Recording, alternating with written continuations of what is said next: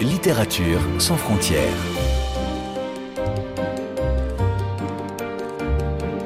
Catherine Fruchon-Toussaint. Fanny Renard. Bonjour à toutes et à tous. À quelques heures du réveillon de Noël, où les familles qui célèbrent cette fête se réunissent autour d'une table, à côté d'un sapin décoré sous lequel sont posés de jolis paquets, comment à notre tour ne pas vous offrir un cadeau? Avec aujourd'hui une émission spéciale littéraire et musicale pour les enfants, à l'image de cette nouvelle collection de livres qui met en scène une sœur, Soledad, surnommée Sol, et son frère Rémi, évidemment comme les trois notes de musique, qui sont les nouveaux héros de cette série jeunesse, publiée aux éditions Segers et écrite par deux spécialistes, nos invités aujourd'hui. Bonjour Carole Beffa et bonjour Guillaume Métayer. Bonjour. Bonjour. Et je cite aussi Odilon Torel, qui est l'illustrateur de ces deux premiers livres qui paraissent l'un intitulé Le mystérieux boléro de Ravel et l'autre Le bal au clair de lune de Beethoven. Carole Beffa, vous êtes compositeur, pianiste, universitaire, Guillaume Métayer, écrivain, poète, traducteur. Vous vous connaissez bien pour avoir déjà travaillé ensemble autour de Ravel, mais là c'est plus particulièrement pour un lectorat 6-12 ans. Alors qu'est-ce qui vous a enthousiasmé, messieurs, dans ce projet dont le principe est de raconter les aventures de deux enfants qui découvrent les grands classiques? Guillaume Métayer en effet, l'aventure Ravel nous avait euh, beaucoup enthousiasmé déjà, et c'est à partir de Ravel que nous avons euh, imaginé un personnage que nous avons appelé Monsieur Boléro. Le terme de boléro, au fond, n'est connu que pour Ravel, ou quasiment que pour Ravel. Nous avons imaginé que des enfants se posaient la question qu'est-ce que ça peut bien être un boléro? Qui est ce monsieur qui travaille sur un boléro?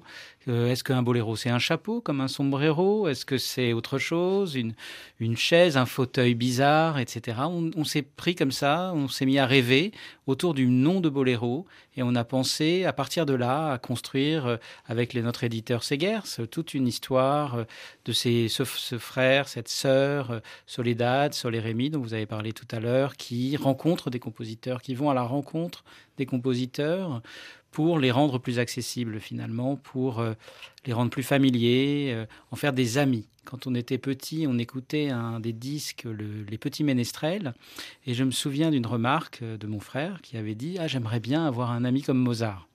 Et au fond, c'est un peu ça l'idée, c'est-à-dire c'est un petit peu avoir un ami comme Beethoven, avoir un ami comme Ravel. Donc se mettre dans la tête des enfants qui se posent des questions sur le vocabulaire, sur des techniques, sur des, grands noms. Mais est-ce que c'est un, un défi d'initier le jeune public à la musique classique, Carole Beffa? C'est un défi, oui, en tout cas c'est absolument indispensable au sens où on se rend compte que souvent les, les salles de concert de musique classique se vident, elles vieillissent un peu, donc on s'est dit qu'il n'y a aucune raison et que Ravel, en tout cas dans son boléro, mais aussi dans quantité d'autres œuvres qui sont disponibles euh, grâce à un QR code en fin de volume, Beethoven pour quantité d'œuvres, dont cette fameuse sonate au clair de lune, mais d'autres aussi qui sont mentionnées, des symphonies, par exemple la pastorale, d'autres euh, sonates, euh, sonates pour violon et piano, le printemps par exemple. On s'est dit qu'il n'y avait aucune raison que les enfants ne participent pas aussi à cet engouement qu'on peut avoir pour ce monde tellement incroyable, tellement merveilleux, qui est celui de la musique classique. Guillaume mentionnait le fait que son frère, écoutant le petit ménestrel euh, il y a probablement une quarantaine d'années, s'est dit j'aimerais bien avoir un ami comme, euh, comme Mozart. Moi, je dois dire que j'ai toujours rêvé euh, de dîner à la table de Mozart ou de Ravel, et j'aurais aimé pouvoir lui poser les milliers de questions que, que j'ai en tête. Et donc, plutôt que de devoir les lui poser, on a imaginé, Guillaume et moi, de pouvoir les imaginer, ces questions. C'est la raison pour laquelle on a choisi la fiction, c'est-à-dire d'imaginer des histoires qui font entrer en ligne de compte ces deux enfants. Donc ici, deux premières histoires. Commençons, si vous voulez bien, par Le bal au clair de lune, donc un titre en hommage à Beethoven.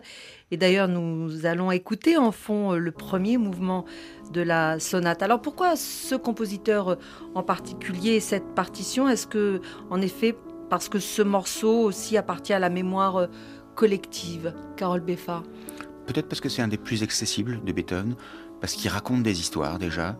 Euh, il se trouve que la nôtre va rejoindre, comme par euh, convergence, confluence, cette histoire qu'on peut imaginer, parce que c'est une musique extrêmement pittoresque, une musique euh, qui parle beaucoup et qui, je crois, est là pour dessiner tout un univers mental qui est celui que nous avions envie de raconter. Donc une fois le compositeur et le titre choisi, il faut écrire une histoire. Comment ça se passe euh, entre vous euh, Qui tient le crayon, Guillaume Métayer? C'est plutôt moi qui suis à ce clavier-là. Carole est plutôt à d'autres claviers. Euh, il pianote avec le brio qu'on lui connaît, mais nous travaillons ensemble et en très bonne intelligence. Donc, entrons dans cette histoire. Sol et Rémi, comme tous les enfants, sont un peu turbulents. Ici, au début de cette aventure, ils sont punis euh, par leurs parents. Juste une parenthèse, c'est inspiré de vos propres souvenirs l'un et l'autre ou vous étiez au contraire très très très sage Carole Beffa? Quant à moi, je n'étais pas vraiment sage comme une image, mais j'ai pas souvenir euh, d'avoir joué au, foot et d'avoir placé le, ballon euh, chez une célébrité de, mon village ou de la ville, puisqu'en l'occurrence j'habitais Paris. donc c'est inspiré lointainement de la réalité. Et même pas avoir été un peu insolent en classe ou se moquer pendant le cours de solfège. Euh, ça s'est fait plus tard, c'était pas un cours de solfège, mais je me suis fait virer de mon lycée euh, en, en, Cagne, et donc j'aime bien j'ai effectivement ce souvenir-là. Et vous, Guillaume Métayer, un peu turbulent aussi Je crois qu'il y a beaucoup d'aspects autobiographiques dans certaines des insolences de Sol et Rémi, notamment en cours de solfège. J'aurais des histoires à vous raconter, mais je préfère m'auto-censurer euh, oh, mais euh, sur... Euh, au contraire, libérez-vous, libérez-vous Nous sommes entre nous, vous pouvez nous raconter quelques bêtises que vous avez ah, faites. Ce soir, c'est la fête des enfants. J'en ai fait une belle. On vous écoute. notre professeur de solfège nous faisait écouter Hébé, Hébé, la, la, déesse de la jeunesse, et il jouait au piano, Hébé, Hébé. Je trouvais qu'il nous parlait beaucoup de cet Hébé, et à la fin, j'ai simplement dit Hébé, comme ça. et je dois dire que j'ai pris une petite tapette. Ça se faisait à l'époque. Alors, Sol et Rémi euh, n'ont pas de petite tapette, mais ils sont invités à réfléchir euh, dans le grenier.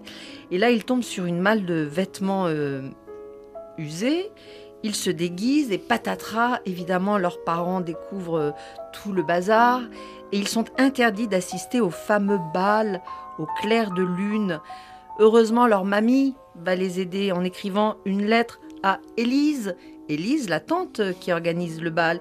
Et puis lettre à Élise, c'est aussi le clin d'œil évidemment à une autre pièce de Beethoven et un peu plus loin une allusion à Cyrano de Bergerac, euh, de Rostand. Donc s'instruire, en s'amusant, c'est votre credo à l'un et l'autre? Oui, euh, on a des enfants l'un et l'autre d'âge euh, variés. Et euh, je pense qu'une éducation réussie, c'est une éducation qui mêle instruction et plaisir. Guillaume Métayer?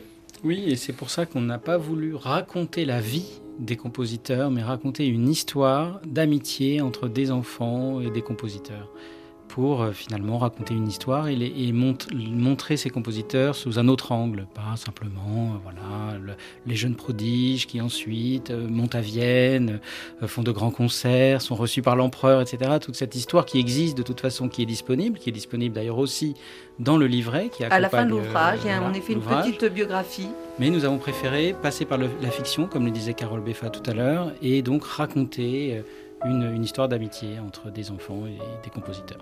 Donc finalement, ils arrivent au bal, masqués eux aussi, déguisés. Et puis là, ils vont tomber justement sur Beethoven. Est-ce que l'un ou l'autre aimerait bien accepter de lire cet extrait? Nous sommes page 54 pour donner à entendre votre écriture et surtout euh, l'humeur de ce récit. Carole Beffa. Beethoven se dressait devant nous, l'air sombre et ombrageux, sans nous porter le moindre regard. Il ne fixait que le piano, comme un torero le taureau.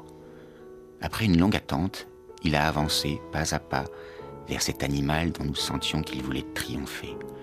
Son front était si large qu'on eût dit qu'il y avait logé des galaxies infinies de notes et de portées avec lesquelles il enchantait les âmes depuis des siècles.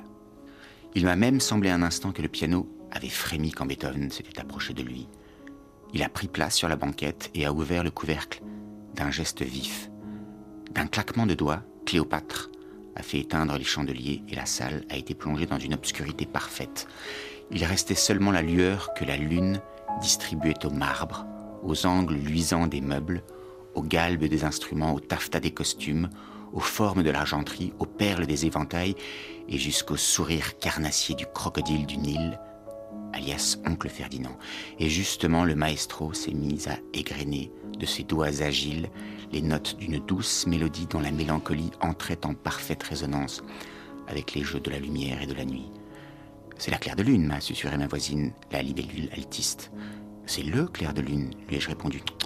Ce soir, c'est la même chose, ma belle, a murmuré, rêveuse, la dame à la robe diaphane. La musique et le paysage se confondent. Quelle magie. Et de fait, euh, comme euh, l'idée est aussi de découvrir des facettes inédites d'une œuvre, c'est l'occasion aussi ici d'entendre l'intégralité de cette sonate grâce, vous l'avez dit l'un et l'autre, au QR code qui est à la fin du livre et qui nous propose d'accéder aux meilleurs enregistrements.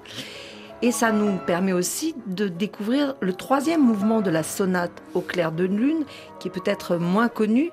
Il s'agit du presto agitato. Et l'occasion, Guillaume Métayer, Carole Beffa, d'imaginer une scène de poursuite dans le bal. Là, c'est très drôle, mais il faut quand même faire coller les mots, l'action à la musique. C'est un défi, ça aussi. C'est très amusant de faire ça. C'est un petit peu comme écrire des paroles d'une chanson, finalement, sauf qu'on écrit une histoire sur euh, une musique. Or, c'est une musique extrêmement vive, hein, presto agitato, très rapide, avec des, des, sortes de cavalcades, de remontées de notes et des accords plaqués euh, pour terminer chaque phrase. Donc, ça ressemble au fond un peu à ce qu'on voit parfois dans les dessins animés, c'est-à-dire des espèces de, de, poursuites entre, euh, par exemple, un chat et une souris, sauf que là, ce sont les parents de Sol et Rémi qui se rendent compte que leurs enfants sont allés, malgré leur interdiction, avec la bénédiction de leur grand-mère au bal masqué de Tante Élise. C'est un bal masqué, d'où tout à l'heure on a entendu les libellules, Cléopâtre, etc. Hein. Ce sont des personnages bien sûr masqués et déguisés. Et donc c'est une course-poursuite entre les parents de Sol et Rémi et leurs enfants, mais rien de bien dangereux. Tout ça va évidemment bien se terminer. Est-ce que vous avez fait lire euh, ces textes à vos enfants respectifs pour autant qu'ils aient l'âge euh, de, le découvrir? Alors le mien est un peu âgé, il a maintenant 27 ans, euh, mais... On peut rester un enfant. Exactement, mais nous sommes, Guillaume et moi, restés des âmes d'enfants, du moins l'espérons-nous. En tout cas, on l'a fait lire, oui, à, beaucoup de jeunes enfants de ces âges-là, à peu près de 7 à, 12 ans. on a tenu compte parfois de leurs remarques, qui étaient souvent très justes. Par exemple? Par exemple, s'agissant de l'autre livre sur le boléro, euh, certains détails demandaient à être un tout petit peu explicités. Euh, il fallait en dire un peu plus sur euh, telle énumération qui faisait la joie de ses enfants, mais qui en demandait un peu plus. Et on en demande toujours plus. Alors, le parent, il peut vouloir au contraire dire non, non, ça va, tu en as eu assez, ou au contraire se dire très bien, tu adoreras un peu plus. Et c'est la deuxième option qui a été choisie. C'est aussi pour cela que nous avons introduit, inséré un glossaire euh, dans le, dans le livre pour les mots un tout petit peu plus difficiles qui peuvent s'y rencontrer, afin que les enfants puissent euh, lire ces ouvrages avec leurs parents ou en, regardant dans le glossaire quand un mot leur paraît un petit peu euh, mal connu. Effectivement, il y a des petits astérix qui permettent de repérer ces mots. Et par exemple, dans le premier volume, je lis le tout premier Aboyeur. Effectivement, c'est un, nom aujourd'hui qui ne dit pas grand-chose aux jeunes générations. Même nous, on n'a pas été contemporains de cette époque.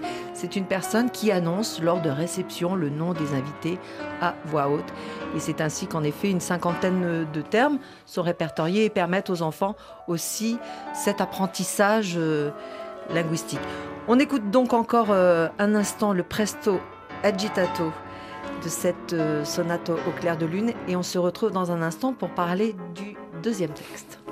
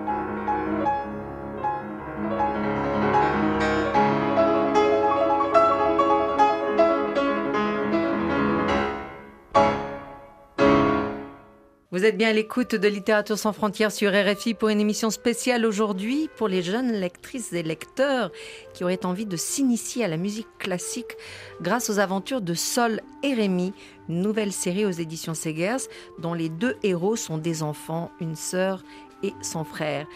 Et après Beethoven, dont on a parlé en première partie, voici Ravel et son sublime boléro qui sera créé en 1928.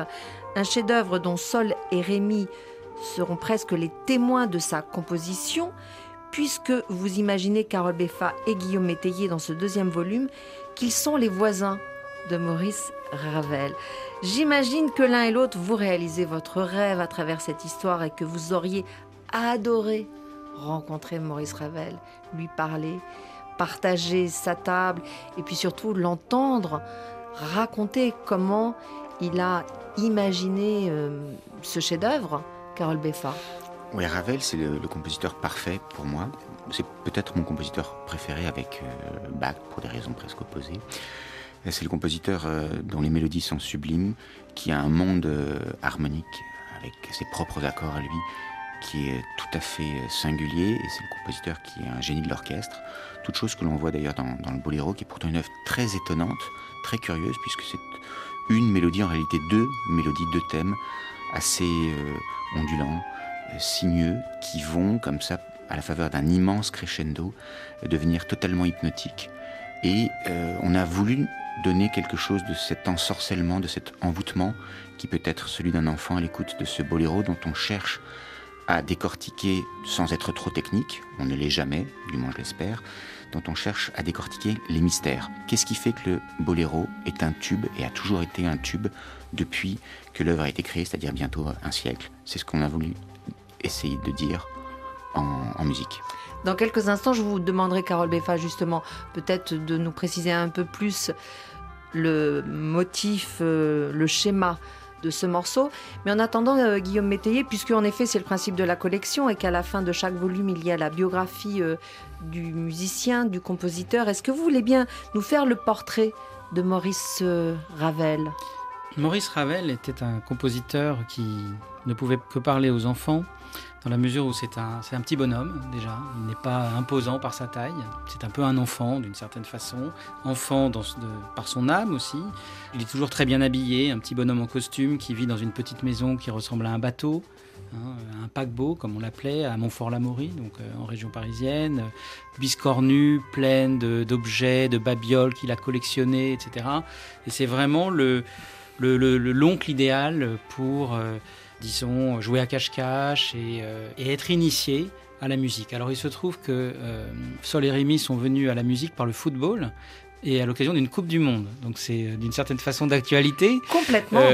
c'est comme le disait Carole tout à l'heure, c'est en envoyant une balle, un ballon, le ballon avec lequel l'Uruguay a gagné la première Coupe du Monde, que par-delà le mur du jardin, ils ont rencontré ce mystérieux Monsieur Bolero. Et voilà, je dirais, pour sa personnalité euh, d'homme, euh, avant d'être un musicien, euh, sa personnalité privée. Pour ce qui est de l'histoire de la musique, je préfère donner la parole à, Carole pour qu'il vous décrive, fasse un portrait du musicien.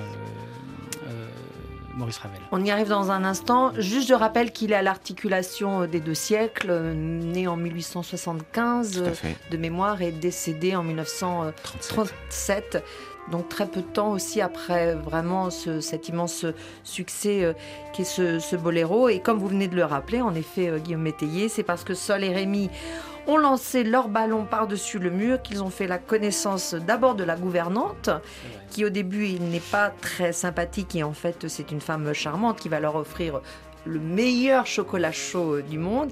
Et puis ils vont rencontrer euh, le musicien qui en effet, vous l'écrivez en tout cas, adorait les enfants. Et pendant que Sol et Rémi euh, viennent régulièrement euh, dans le jardin et jouer à cache-cache avec lui, et ça on en reparle dans un instant avec vous, euh, Guillaume Métayer, c'est vrai qu'ils sont donc témoins de la composition de ce boléro, dont on apprend grâce à vous que c'est inspiré d'une danse traditionnelle d'Andalousie. Tout à fait. Ravel était très secret, il avait ses mystères qu'il savait garder.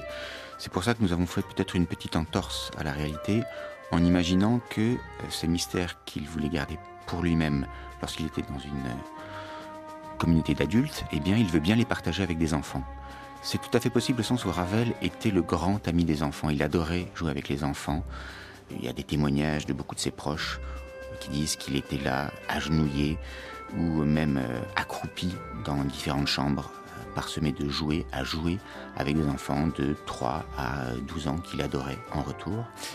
Donc on imagine que ce boléro, qui a quelque chose d'assez étonnant, puisqu'encore une fois, le principe en est extrêmement simple, ce sont deux thèmes qui s'opposent l'un à l'autre, l'un qui est euh, à peu près sérieux, l'autre qui est beaucoup plus euh, gouailleur, qui a quelques inflexions euh, jazzistiques, qui lorgnent du côté des musiques populaires, eh bien ces deux thèmes se retrouvent et, comme galvanisés l'un par l'autre, vont, à la faveur d'une pièce qui dure 17 minutes, arriver dans une espèce d'apothéose tellement incroyable euh, tout ça dans la même tonalité, qui est celle de Do majeur, sauf qu'on a in extremis une modulation à la tierce, qui est comme une espèce de, de, révolution, parce que vous avez eu tout ce début tellement lancinant, tellement répétitif, lorsque in extremis, lors de la dernière, probablement la 15e ou la 16e minute du morceau, vous avez ce changement d'harmonie, et eh ben ça bouleverse votre existence.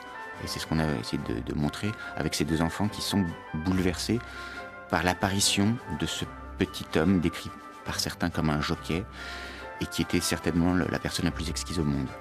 Ce motif, vous l'écrivez, appelé euh, ostinato, renouvelé 169 fois. C'est un peu unique dans l'histoire de la musique, ça, Carole Beffa. Oui, c'était vraiment euh, cette gageure. Ravel était l'homme des défis des gageures, que d'essayer de bâtir encore une fois une œuvre de plus d'un quart d'heure sur un ou on va dire deux motifs. donc faire en sorte que la contrainte soit source de liberté et d'expression. Et c'est exactement ce qu'arrive à faire Ravel, ce qu'on a essayé de, rendre aussi par un style qui euh, montre comment nos, nos quatre euh, jeunes oreilles arrivent à entendre cette musique avec euh, l'entrée aussi des trois familles d'instruments, d'abord à cordes, avant et les percussions. Tout à fait, les unes en arrivant à submerger les autres. On a essayé de montrer aussi, euh, pour de, jeunes enfants, euh, qu'est-ce que c'est que le timbre du basson quand il est dans l'aigu, avec ce côté un peu étranglé, presque un hybride entre la clarinette et le saxophone. Qu'est-ce que c'est que ce timbre presque d'orgue que l'on peut avoir quand les différents bois qui appartiennent à la même famille jouent simultanément, de concert on peut dire. Qu'est-ce que c'est que cette apparition de, percussions de plus en plus euh, sonores, presque tonitruantes à la fin? Eh bien, Tout ça sont des choses que l'on peut repérer assez facilement pourvu que l'on soit aidé euh, par euh, un passeur. Et nous avons essayé d'être ces passeurs pour la musique de Ravel que nous aimons tant l'un et l'autre. Et sur cette progression, Guillaume Métayer, vous imaginez donc que Ravel joue à cache-cache avec Sol et Rémy dans la maison Oui, c'est ça. Au fond, c'est un peu un symbole aussi de l'enfance qu'il y a dans la musique de Ravel. D'imaginer que ce boléro est né euh, dans un cache-cache, dans un jeu avec des enfants, que Ravel s'est inspiré aussi de ses deux amis, de ses deux jeunes amis, pardon, qu'il a regardé comment Sol et Rémi se cachaient, euh, comment ils tombaient par terre, comment ils risquaient de faire euh, tomber telle ou telle babiole, etc. Donc c'est vraiment euh, cette idée-là, avec en même temps dans le boléro une, espèce de marche comme ces, fresques égyptiennes euh, qui se trouvent euh, euh, dans la maison de Ravel, une sorte de marche de joie, de fantaisie, de progrès peut-être. Il y a cet optimisme peut-être encore chez Ravel du début du siècle finalement. On croit quand même au progrès malgré la Première Guerre mondiale. Et, je crois qu'il y a ça dans le, dans le boléro et ça va tout à fait avec l'enfance. Et j'en profite donc pour rappeler aussi euh, les très beaux dessins euh, d'Ilon euh, Torel, puisque tout ce que vous évoquez, évidemment, est représenté ici avec ces babioles que vous avez citées, ces choses un peu étranges, un bilboquet, un encrier sans fond, un dragon de porcelaine, la lampe d'Aladin, le sablier d'ivoire que découvrent Médusée, Sol et, et Rémi, et bien d'autres scènes où on sent que la musique vraiment virevolte et faisait partie prenante de la vie de Ravel et de la maison euh, de Ravel. Est-ce que l'un et l'autre, vous écoutez aussi maintenant euh, le boléro différemment après y avoir consacré autant de temps et puis surtout de l'avoir écrit du point de vue d'un enfant Là, je l'entends un petit peu en, en fond musical et j'ai qu'une seule envie, c'est d'aller le réécouter. C'est vraiment magique en effet. Je ne veux pas euh, casser euh, en effet ce, rythme du boléro que nous entendons en ce moment, mais néanmoins il va falloir euh, se quitter. Donc quels seront les prochains compositeurs que vous aimeriez faire découvrir aux, enfants? Alors, sans déflorer un secret, on peut dire que on s'attelle actuellement à un Satie, il viendra sans doute ensuite un Mozart et peut-être un Saint-Saëns, on verra. Que des cadeaux encore en perspective. Merci beaucoup à tous les deux. Merci à vous. Merci à vous. Guillaume Métayer, euh, Carole Beffa et puis évidemment Odilo Torel qui illustre donc cette nouvelle collection destination de la jeunesse Sol et Rémi en partenariat aussi avec euh, nos amis de Radio Classique euh, évidemment. Deux premiers livres qui ont paru, Le bal au clair de lune et Le mystérieux boléro, avec à chaque fois le même principe, les beaux dessins, on a dit, d'Odilon Torel, la biographie, le lexique à la fin pour que le vocabulaire euh, soit accessible aux petits, et puis un QR code qui permet justement de retrouver les bons enregistrements, parce que parfois on peut se perdre un peu dans la masse qui est proposée. Et là, on est sûr d'entendre les bons morceaux. Guillaume Métayer voulait rajouter quelque chose Plus que ça, les experts d'Universal Music ont aussi, euh, avec nous, ajouté des, de libres inspirations, par exemple des mélodies inspirées par la Lune, pas seulement celles de Beethoven, mais aussi des chansons, etc. Et c'est tout un trésor qu'on trouve dans cette playlist. Où on trouve euh, évidemment essentiellement du répertoire de musique classique, mais aussi euh, des musiques actuelles d'aujourd'hui. donc vous aurez du jazz, du rock, un peu de variété, de la bonne variété, je précise, du funk, tout cela. C'est vraiment Noël. Merci beaucoup et on se quitte évidemment avec euh, la fin du boléro de Ravel.